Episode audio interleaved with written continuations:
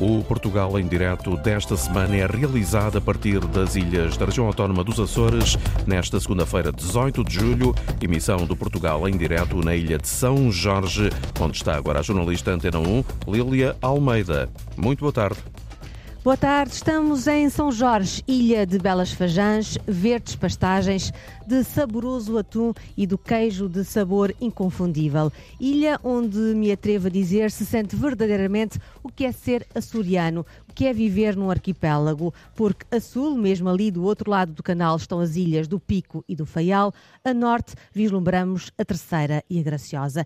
É no centro do arquipélago que iniciamos esta viagem do Portugal em direto a partir dos Açores. E neste arranque é nosso convidado, o presidente do Governo Regional, José Manuel Bolheiro, falou à Antena 1 sobre estes Açores num pós-pandemia. Sr. Presidente, boa tarde. Obrigado por estar connosco no Portugal em Direto, esta semana nos Açores. Depois de dois anos de pandemia, com grande impacto no turismo, no emprego, na vida de cada açoriano, considera que a região já recuperou? Bom, uma primeira palavra de saudação e felicitação à Antena 1. A compreensão da projeção atlântica de Portugal na sua programação e na visão e conhecimento de todo o território na sua integralidade. Parabéns por esta iniciativa e muito grato pelo reconhecimento da qualidade dos profissionais da Antena 1 nos Açores. A minha primeira palavra é de, eh, relativamente à pergunta em concreto, dizer que os Açores, infelizmente, não são imunes, não foram imunes aos impactos, quer de saúde pública, quer financeiros, quer económicos, da crise pandémica gerada com a Covid-19.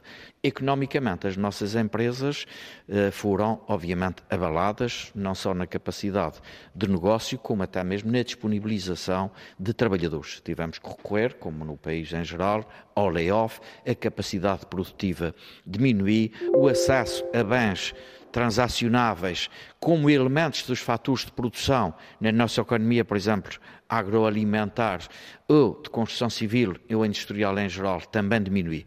Ainda assim, quero deixar uma palavra de grande apreço, por exemplo, ao setor primário, aos agricultores, que nunca falharam na oferta e, portanto, também não tivemos uma crise de qualquer insuficiência de disponibilização de bens alimentares à população, mas a mobilidade interilhas dos Açores para o exterior ficou condicionada e, enquanto destino turístico, obviamente que isso se, se refletiu de forma muito profunda nos anos de 20 eh, e 21, de forma mais intensa, mas que ainda assim arrastaram consequências para o primeiro semestre deste ano 2022, embora estejamos já numa boa recuperação de procura enquanto destino turístico que somos esse crescimento do turismo pode trazer uma sobrecarga à região.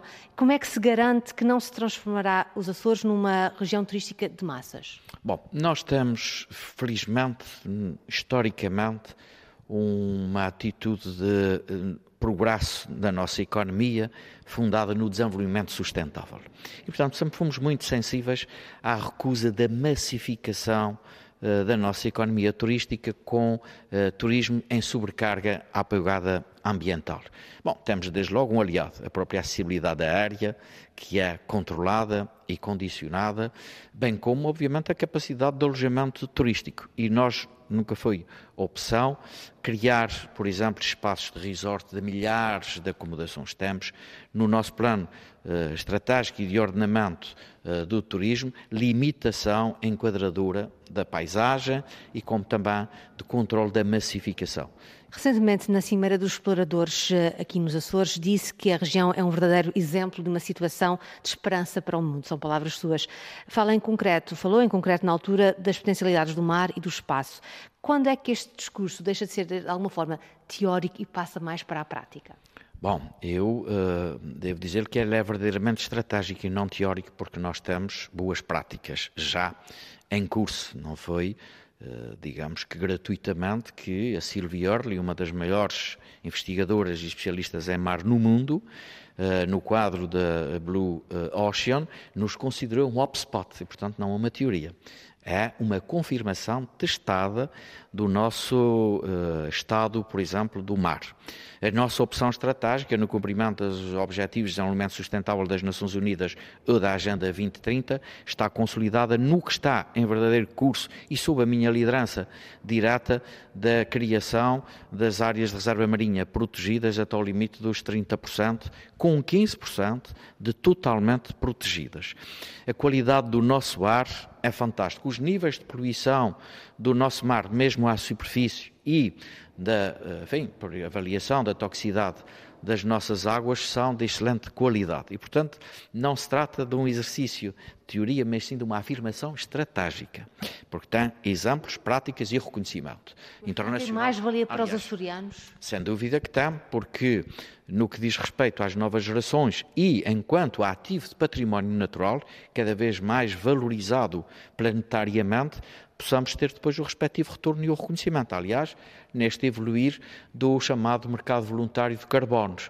E, portanto, pode dar-nos esta, esta referência. Depois, enquanto destino turístico e de visita e de investigação e de referência, também é bom dar economia a esta capacidade de uh, acolhimento com um território no planeta sustentável e de bom exemplo de preservação e conservação da nossa biodiversidade. E, portanto, é nesse quadro estratégico que quer desenvolver a economia azul com os cofinanciamentos comunitários dedicados quer em matéria do Next eh, Generation da União Europeia, quer mesmo no novo período de programação financeira plurianual, reforçar eh, a economia azul, não só na componente económica extrativa, mas sobretudo também de um, vocação turística de observação. Sr. Presidente, para terminar, arrancamos o programa em São Jorge, mais concretamente no Conselho das Velas, que viveu recentemente uma crise sismo-vulcânica, continua a viver de alguma forma, porque ainda se fazem sentir alguns sismos.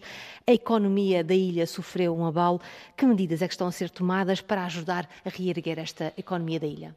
Bom, nós vamos, perante as evidências de perda de rendimento, estar sempre ao lado dos empresários empresários que eh, comprovem a perda de rendimento para ter um apoio, subvenção pública. E manifestamos desde a primeira hora abertura para, na avaliação de perdas de rendimento fundadas nesta crise sismo-vulcânica e ainda associadas à própria crise da, da pandemia, total apoio.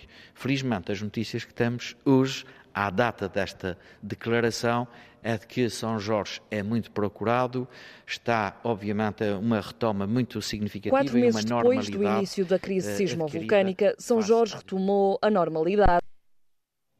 Uma pequena introdução desta, deste final da entrevista de Jaime Bolieira, dizer que estava então disponível para todo o apoio aos empresários um, jorgenses. Como dizia, esta visita, esta viagem do Portugal em Direto começa na Vila das Velas, no centro histórico, no, no Coreto do Jardim da República, à minha frente a Câmara Municipal, a circundar algumas ruas onde se concentram lojas e restaurantes. Mais abaixo está o terminal marítimo de passageiros, onde diariamente locais e turistas chegam vindos das ilhas mais próximas. E estamos aqui quatro meses depois, faz amanhã, do início de uma crise sísmica que marcou e muito a vida dos jorgenses. Daqui a pouco já vamos ouvir testemunhos sobre esses dias difíceis porque passaram os jorgenses. Antes, uma questão muito rápida para os meus dois convidados. Luís Silveira, Presidente da Câmara Municipal das Velas, onde é que estava no dia 19 de março quando se sentiram os primeiros sismos?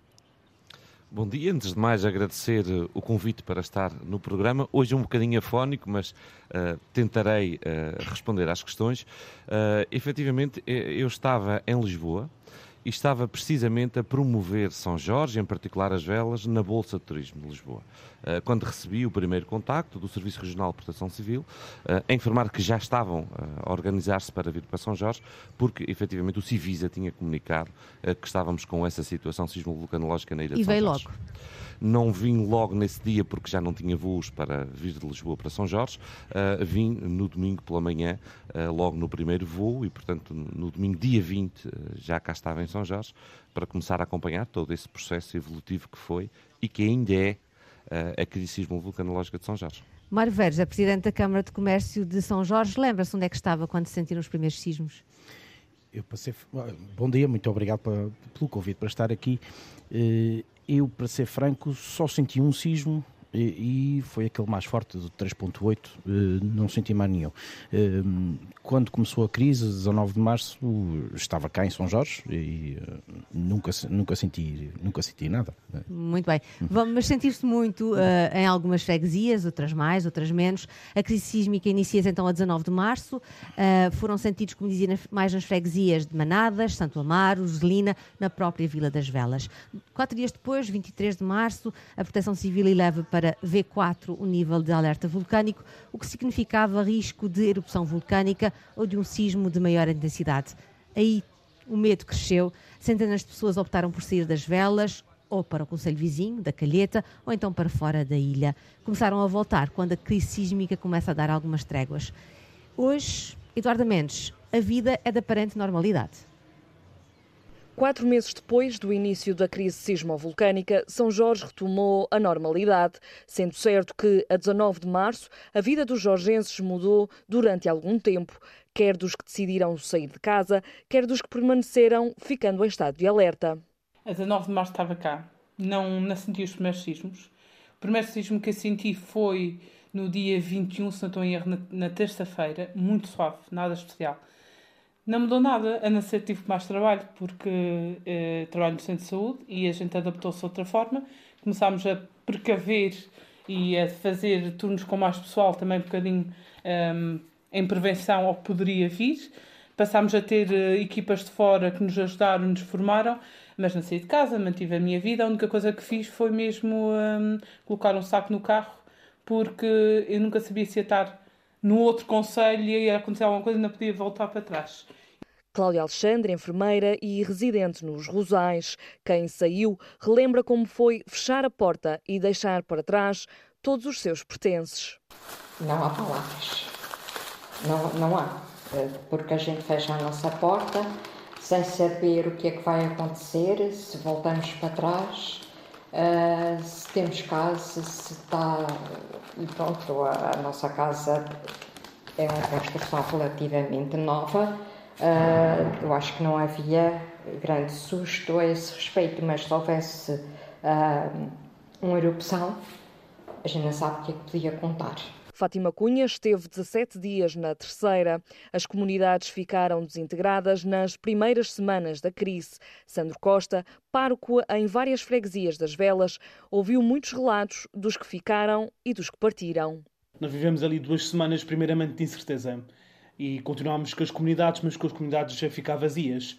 Uh, pessoas que foram para a Calheta, pessoas que foram para a Ribeira Seca e para outra, para outra zona da ilha. Portanto, começamos a ficar com as comunidades um pouco vazias. Eu cheguei a ter uma senhora de Santo Amaro que, quando me viu, disse: Eu pensei que estava sozinha em casa, porque deixei de ver muita gente na rua e eu pensava que era a única da freguesia. Mas chegou-me chegou o relato de quem saía e, portanto, de quem se despedia e que me ligava e dizia: Olha, sapado, vamos embora, fique bem, cuide-se. E aquele. E houve muito pânico nas pessoas, eh, eh, muita gente a dizer: Fui-me despedir da minha igreja e não sei se a volto a ver. Sei depois, devido ao meu filho a estar um bocadinho em pânico e achar que a nossa idade já não era para muitos balões e, uh, e marcou-nos passagem e encaminhou-nos para a terceira. Foi um bocadinho duro deixar os filhos atrás, uh, deixar a nossa casa sem saber o que é que se ia passar, mas enfim, teve que ser. Quatro meses depois, restabeleceu-se a normalidade, mas ainda com sentido de alerta quando se ouve falar do sistema fissural de manadas. Há sempre aquele medo. E ultimamente tem havido novamente uns sismos que se sente e eu acredito que quem o sente uh, volta a ter aquele receio. Hoje em dia a gente tem muita informação. Quando foi o sismo de 64, aquilo começou em 62 e as pessoas não sabiam. É, hoje em dia a gente sabe, portanto há sempre aquela coisa de pode ser hoje, pode ser amanhã. Mas eu acho que as pessoas estão a viver normalmente.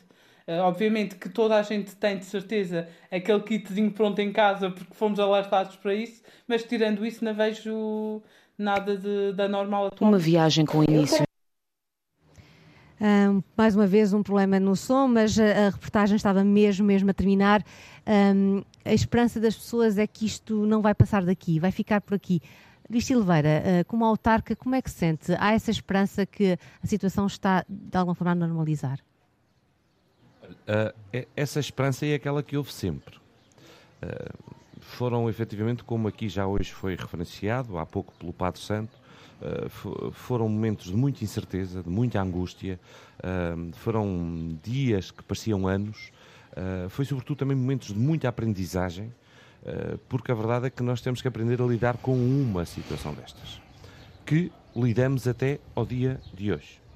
A verdade é que houve efetivamente o efeito surpresa uh, para todos nós de uma situação completamente atípica e anormal para aquilo que é a geração atual.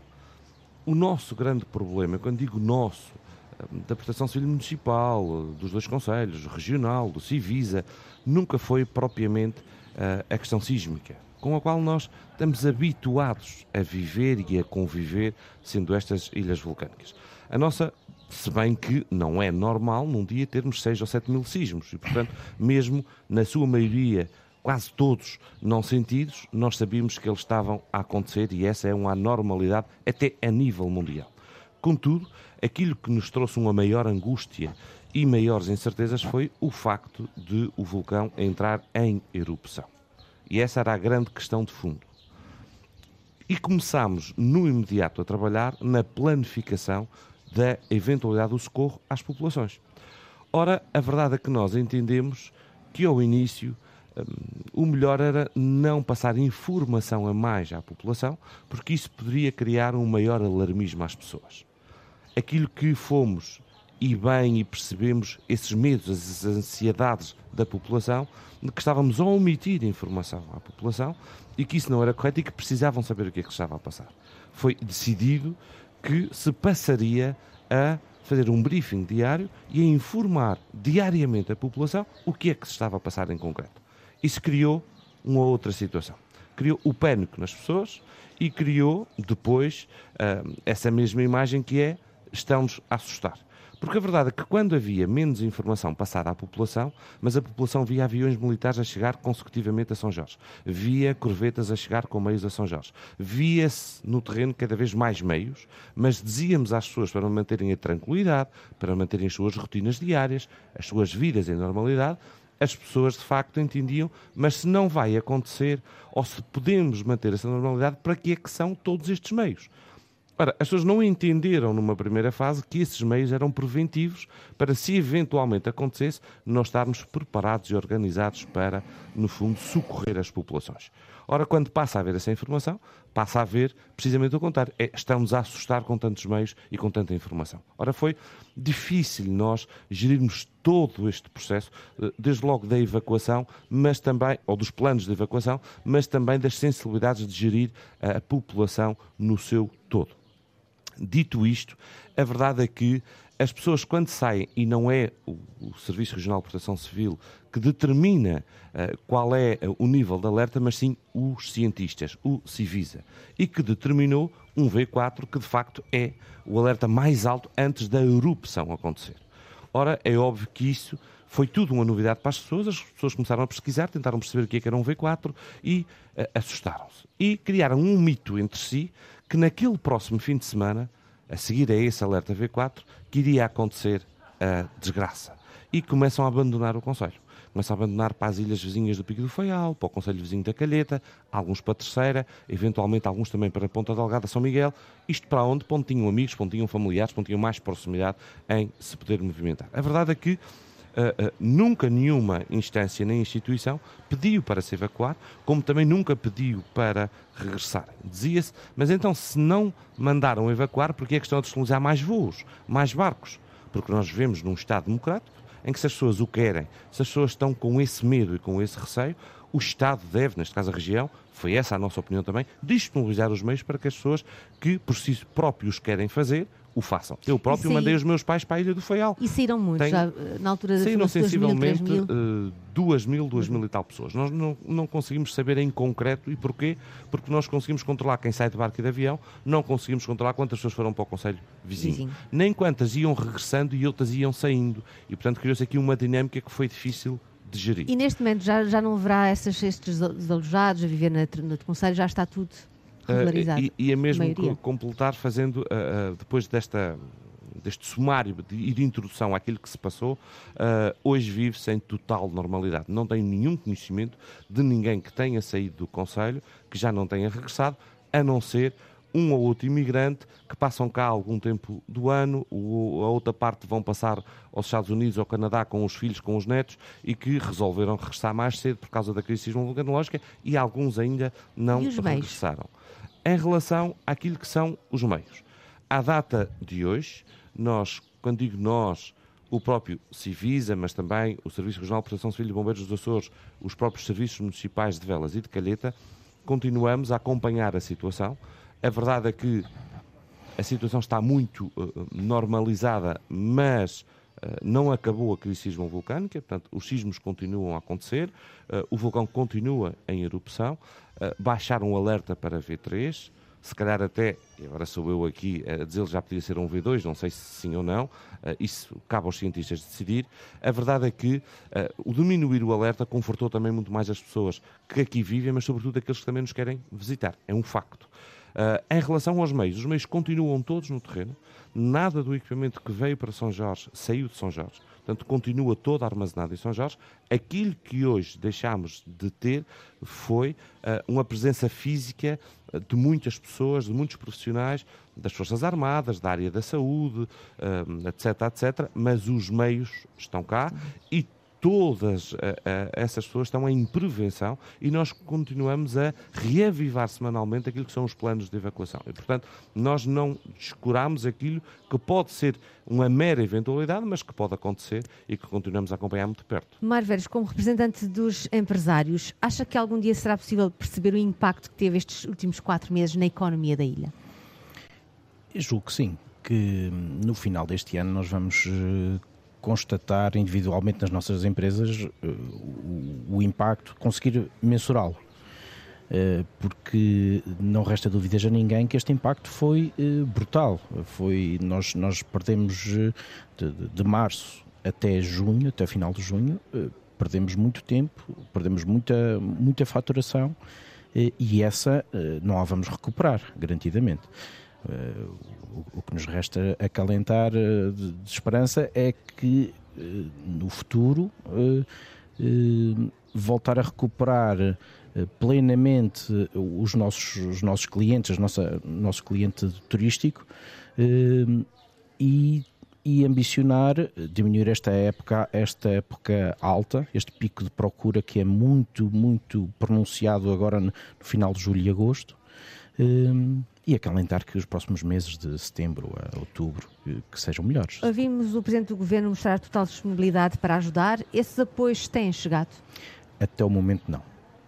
Uh, facto é que uh, do apoiar.pt, que foi a medida que, que, que, que, se anunciou com mais rapidamente por ser a, a, a que era possível de implementar, uhum. uh, ainda não chegou um euro que seja a São Jorge, passado este tempo todo e, depois eh, é uma medida que eh, aplicada a um período de, de abril a maio. Eh, nós correção de fevereiro a abril. Maio e junho foram meses muito maus em todo o setor turístico em São Jorge. E, e portanto, sob esse período não há nenhuma medida a, a ser, a ser aplicada. Uh, e mesmo sob o anterior, esse, esse, esses apoios ainda não chegaram cá. O Governo também atribuiu um, um, voucher de 35 euros para quem visita para gastar aqui na ilha. Uh, qual é, é o efeito desta medida? Muito tenue. É uma medida ineficaz uh, que para grande parte dos empresários até consideraram uma afronta à forma como a, como a medida está criada e na, na, dimensão e na ambição da medida. Então o que é que é preciso fazer mais para ajudar uh, os empresários de São Jorge? Eh, nós, eh, equivalente ao voucher que nós defendemos na altura, foi o, o revitalizado do Visita de Açores, que era uma medida mais ambiciosa, que tinha... E, que, e, que, foi eficaz na altura do, do, do período do Covid, Ehm, fez, criou, motivou muito turismo aqui, no, aqui em São Jorge e não só. E, e portanto, nós uh, ambicionamos, do género do, da medida do voucher, um Visita Açores aplicado a São Jorge. Um, optou-se por uma medida muito mais ténue e que está a ser ineficaz, uh, muito ineficaz. Um, e o número de turistas que já está a chegar à ilha não é suficiente para este reerguer da economia? Nós, uh, graças em, em, em, grande parte aos festivais de verão, que começaram agora neste, neste período de, de julho, uh, já, tive, já começámos a sentir uma diferença substancial relativamente a junho.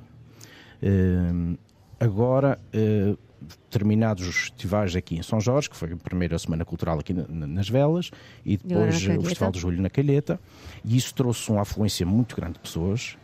Uh, agora, no restante de julho e agosto, as reservas turísticas estão bastante boas.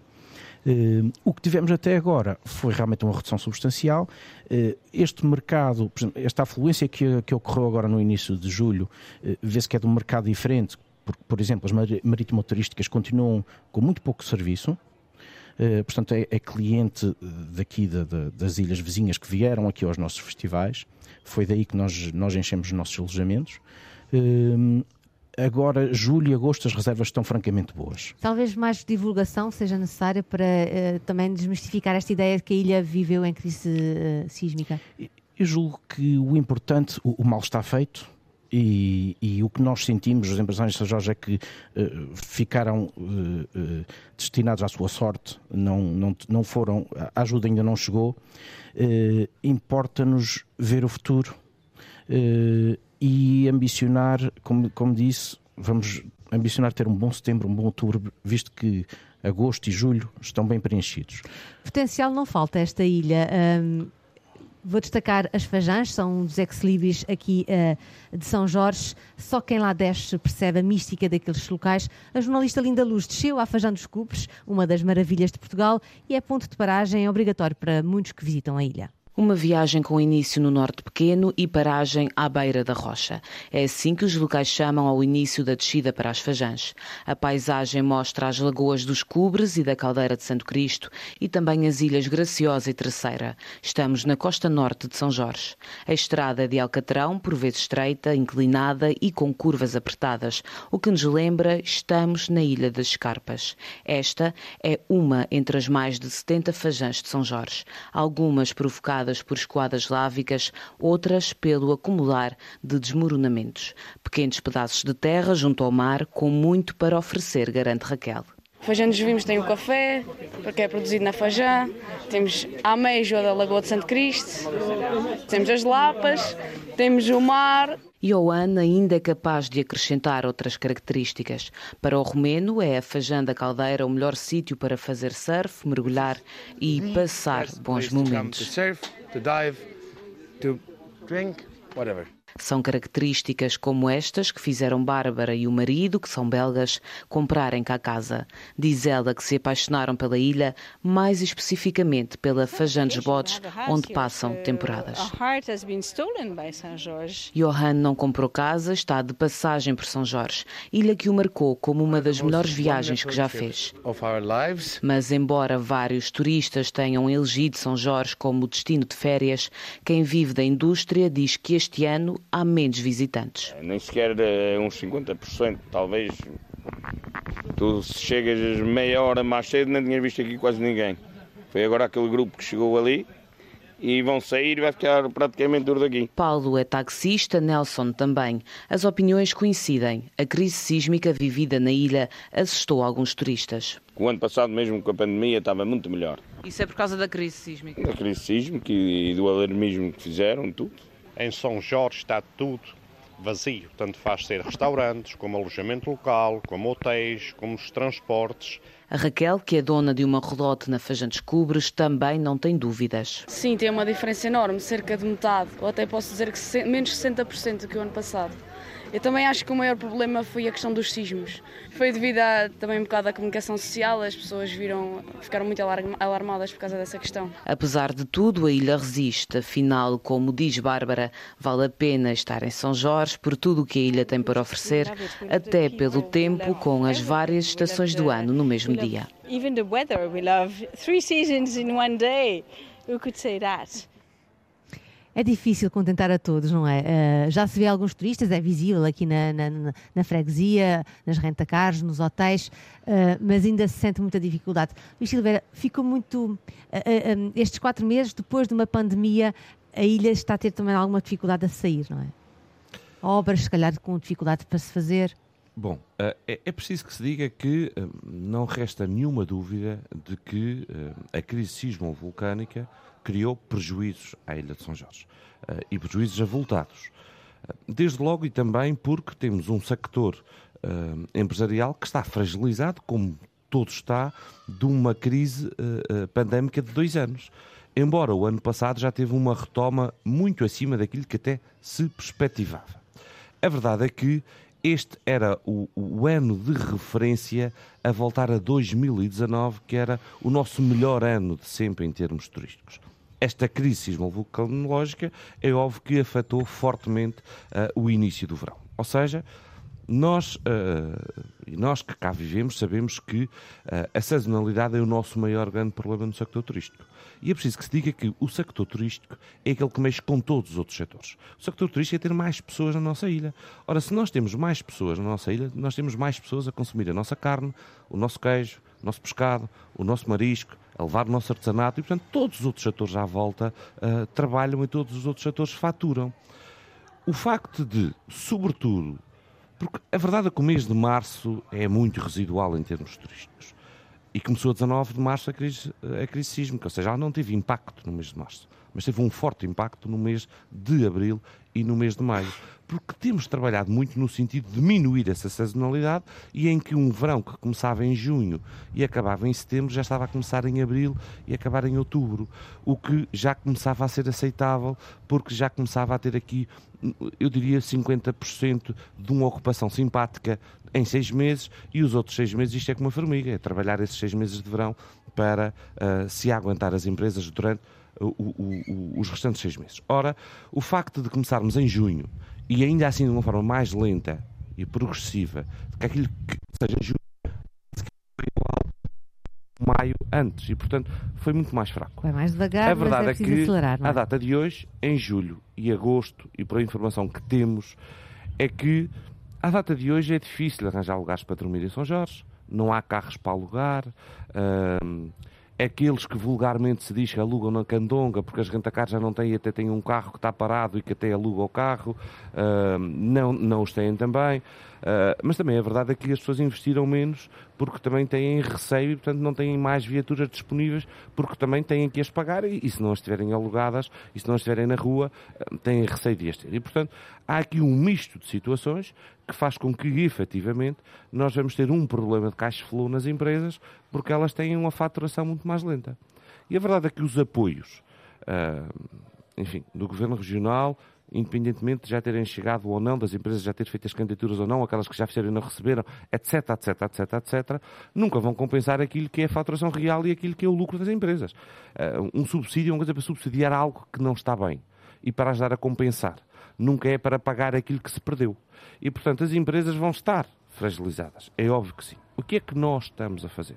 Quando digo nós, o município, quando digo nós, o próprio Governo dos Açores, nós estamos a tentar, e o município tem tem feito um esforço nisso. Olha, fê-lo em Ponta Delgada para as festas de Santo Cristo, está a fazê-lo agora na, uh, na maior revista internacional de férias na Alemanha e na França, fez-o na Rede Nacional de Multibancos, promover as velas em São Jorge para trazer pessoas cá. Mas também, sobretudo e concluindo, a programar uma série de eventos que vão acontecer pós-verão, ou seja, já setembro, outubro, como é, por exemplo, uh, o Dia uh, da Defesa Nacional e das comemorações das Forças Armadas Força Aérea, uh, Exército e Marinha serão em São Jorge no início de setembro, isto para ajudar um bocadinho a ir de encontro àquilo que dizia o Mário Veires, que é acolmatar aquilo que se perdeu no arranque do verão, tentando alongar o verão um bocadinho, não só por via do turismo, mas por via de eventos que tragam pessoas a São Jorge e que ajude o sector empresarial a faturar um pouco mais. É óbvio que é difícil, uh, não sei se vamos conseguir compensar,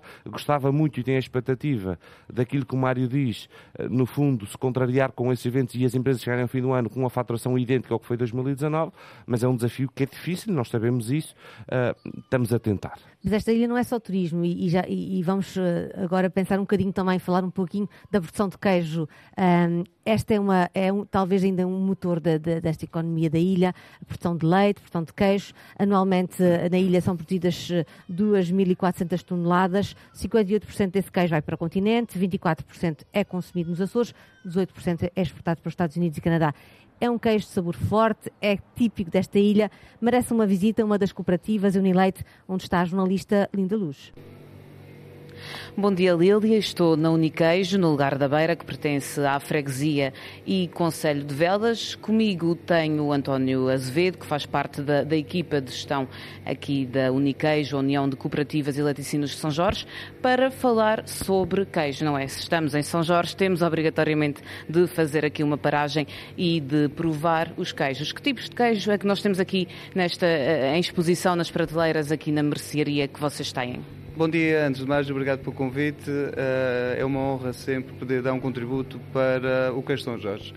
Eh, em relação à sua pergunta, nós temos aqui todos os produtos que são produzidos nas três fábricas que agrupam aqui a Uniqueijo. A Uniqueijo é composta por três fábricas, a Cooperativa da Beira, a Cooperativa do Topo e a Cooperativa dos Lourais. Um, todas elas produzem, mas todo o queijo depois conflui aqui para a Uniqueijo para depois ser uh, embalado e distribuído à Lacta através daqui. E nós aqui na nossa loja fazemos questão de ter todos esses produtos de, e todos esses queijos. Além disso, temos, temos os queijos ilha, que, com a marca de cada uma das fábricas, o queijo Lourais, Topo uh, e Beira. Além disso, temos os queijos DOPs, que também pode ser produzido em todas elas. Um, e aí temos uma diversificação em termos de curas que vai desde os 3 aos 36 meses. O ano passado também fizemos uma edição especial de, de 30 meses de queijo de cura, que foi para ir de encontro ao aniversário da Confraria, que é a entidade certificadora e que fez o seu 30 aniversário. E então nós eh, tivemos uma edição especial em relação a esse produto. O que é que é um queijo DOP? Fala-se muitas vezes em queijo DOP, em queijo ilha, mas há aqui algumas diferenças? É sim, o queijo São Jorge, ou, aliás, o queijo produzido na Ilha de São Jorge uh, foi, uh, era conhecido e é ainda, hum, principalmente no continente, por o queijo da ilha. É claro que as outras, as outras ilhas também produziam queijo ilha porque sabiam que o nosso queijo São Jorge tinha uma. Hum, era um queijo que tinha muita saída, era um queijo muito apreciado e começaram a fazer um queijo a tentar fazer um queijo uh, parecido ao, ao, nosso. Parecido em termos de formato, porque em termos de sabor não, não, não ia lá. Em uh, 1987 foi criada a região demarcada do queijo São Jorge, precisamente para se começar a distinguir o queijo ilha do queijo DOP. Tem que ser produzido desde logo na, na Ilha de São Jorge, portanto não pode vir leite de fora, tem que ser produzido com leite cru, tem de ser produzido com coalho animal, portanto, existe uma série de fatores que estão, de condicionantes que estão inscritas no caderno de encargos e que faz com que fosse protegido, de certa forma, o nosso queijo. Não há segredo nenhum em relação ao queijo São Jorge. Não existe. O único segredo está na pastagem e na ilha, no, no clima da ilha. Portanto, e a partir daí uh, não há nada a fazer. É o que toda a gente diz, que é graças às pastagens que são muito altas, não é? Uma ilha com uma altitude bastante elevada. E agora falando um bocadinho mais uh, sobre, sobre a fábrica, quantos funcionários é que cá trabalham para, para o queijo chegar às nossas mesas e uh, quantos produtores é que fazem, um, é que cuidam das vacas, é que tiram leite às vacas? Uh, portanto, São Jorge, na, na sua, nas suas três fábricas, produz cerca de 29 milhões de litros de leite que transformado em queijo são 2.400 toneladas. Portanto, aqui na Uniqueijo nós temos 100 funcionários, os Lourais têm 30 e, a, e o Topo tem outros 30. Uh, ah, em relação ao, um, ao número de produtores que, que me também tinha perguntado, nós estamos com 210 neste momento. Muito obrigada, obrigada António. Eu vou ficar por aqui, Lilia, vou levar-vos a ti e ao Tiago, vou aproveitar e levar-vos um queijinho, acho que vai ser de seis meses, seis meses é assim o mais, mais suave, não é? Sete meses. Sete meses. Então pronto, está decidido, é um queijinho de, um queijo não, um bocadinho de um queijo de sete meses que vos vou levar assim para, para abrir o apetite para, para a hora do almoço. Já temos então um aperitivo para a hora do almoço, incontornável o queijo de São Jorge. Mário Veiros, eh, uma última questão, porque as horas, os minutos já, já estão a passar. Um, com o representante dos empresários, como é que vê o futuro nesta ilha? Novas empresas, outras áreas de negócio ou esta continuação nos setores tradicionais? Eu vejo pelos dois caminhos. Um, julgo que não resta dúvidas a ninguém que, que temos que, seja no alojamento local, seja no queijo, seja no atum, seja eh, todos estes nossos produtos, nós temos que ambicionar vender a unidade cada vez, valorizar o nosso produto, é? vendê-lo vendê a melhores preços, sucessivamente. Eh, só dessa forma é que nós vamos conseguir uh, aguentar o. o Mas há novas nossas... empresas a, a, surgir aqui na ilha? Uh, nós estávamos a sentir isso. Uh, francamente, de, antes da, da, desta crise, houve uma série de, de, de empresas a implementar-se durante, o, durante a fase de Covid. Houve investidores a vir para São Jorge e que, felizmente, estão cá para ficar.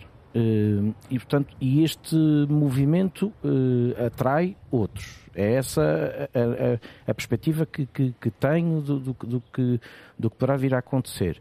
Uh, mas, e de qualquer forma, as indústrias que nós temos já continuam, continuam a ter que ser valorizadas, temos que fazer esse trabalho, valorizar o nosso setor turístico vendendo melhor, valorizar melhor o nosso queijo, melhor, melhor o nosso nosso atum. Por falar em empreendedorismo, uh, vamos dar uma volta aqui uh, rápida à Ilha do Pico, porque este Portugal em Direto está apenas em, vai estar em três ilhas, mas vamos a todas as ilhas fazer pequenas reportagens. Vamos ouvir uma história de um empreendedor, um empreendedor que voltou à sua ilha um, com o Bruno Melo. É uma reportagem para ouvir na Ilha do Pico. A resiliência que sempre existiu desde o povoamento. Da pedra fez-se vinho e do negro rochoso desenvolveu-se o turismo numa ilha cheia de aventuras. Roberto Lino nasceu no Pico e, depois de muitos anos imigrado nos Estados Unidos, regressou e com ele trouxe um olhar diferente, que hoje partilha com os jovens empreendedores nas três incubadoras de empresas que surgiram. Mas quando saiu da ilha, o Pico era a ilha do futuro. Hoje em dia já se realizou muito desse potencial, mas continua muito potencial por explorar. Ou seja, já atingimos um patamar, penso que incrível, e um exemplo em todos os Açores, em diversas áreas turismo sendo um, vinhas sendo outro, não é? Mas acho que há tanta oportunidade ainda para explorar. Picaroto é tão empreendedor que, que vejo explorarmos essas oportunidades sem dificuldade. Acho que continua a ser a ilha do futuro, ainda vai ser por mais um bocado, embora já tenhamos atingido patamares incríveis. Para o futuro, a tecnologia, tudo o que seja à volta de sustentabilidade e de energias alternativas, isso existe oportunidades inúmeras nessa área. A tecnologia, temos várias oportunidades nas incubadoras com algumas empresas estrangeiras que vão, penso que vão ter um impacto muito positivo e interessante na área tecnológica do trabalho remoto, do, trabalho, do nomadismo digital, que se fala muito, não é? Uh, está a chegar aqui o pico. A falta de mão de obra em determinadas áreas é um problema e a dificuldade em fixar a população mais jovem um flagelo. E este é um dos objetivos das incubadoras. Uma das coisas que fizemos, por exemplo, em concreto, que é um programa engraçadíssimo, estamos a arrancar com ele agora, é temos os mentores na Califórnia, em, na Holanda, na Inglaterra, e, mas depois que também criámos uma rede de mentores júniores. Esses mentores júniores são todos os jovens que estão fora do pico a estudar, ou que acabaram os estudos há pouco tempo, que podem contribuir para as startups do pico e ao mesmo tempo, ao contribuir para as startups, se calhar estão a criar um futuro posto de, de trabalho, não é? E, ao mesmo tempo, continuam e fortalecem, espero eu, a ligação à ilha e a um futuro na, na ilha. Portanto, isso é um exemplo muito em concreto. Outros exemplos é, uma vez que tenhamos um, um tecido empresarial bastante mais desenvolvido, dinâmico, etc., isso será também uma forma de atrair e reter mais jovens. O sonho de uma vida melhor que durante muito tempo afastou os mais jovens da ilha combate-se com novas estratégias e objetivos bem definidos. Com esta passagem pela Ilha do Pico, terminamos então a emissão a partir das Velas de São Jorge. Agradeço aos dois convidados. Fica o convite para vir mais pessoas mais vezes a São Jorge, certo? estarão de certo aqui para os receber. Amanhã vamos estar na Ilha Terceira, mais concretamente em Angra do Heroísmo, cidade património da humanidade. Portugal em direto esta semana, emissão no exterior a partir da região autónoma dos Açores. Hoje estivemos na ilha de São Jorge com a jornalista Lília Almeida. Liga à informação. Ligue à Antena 1.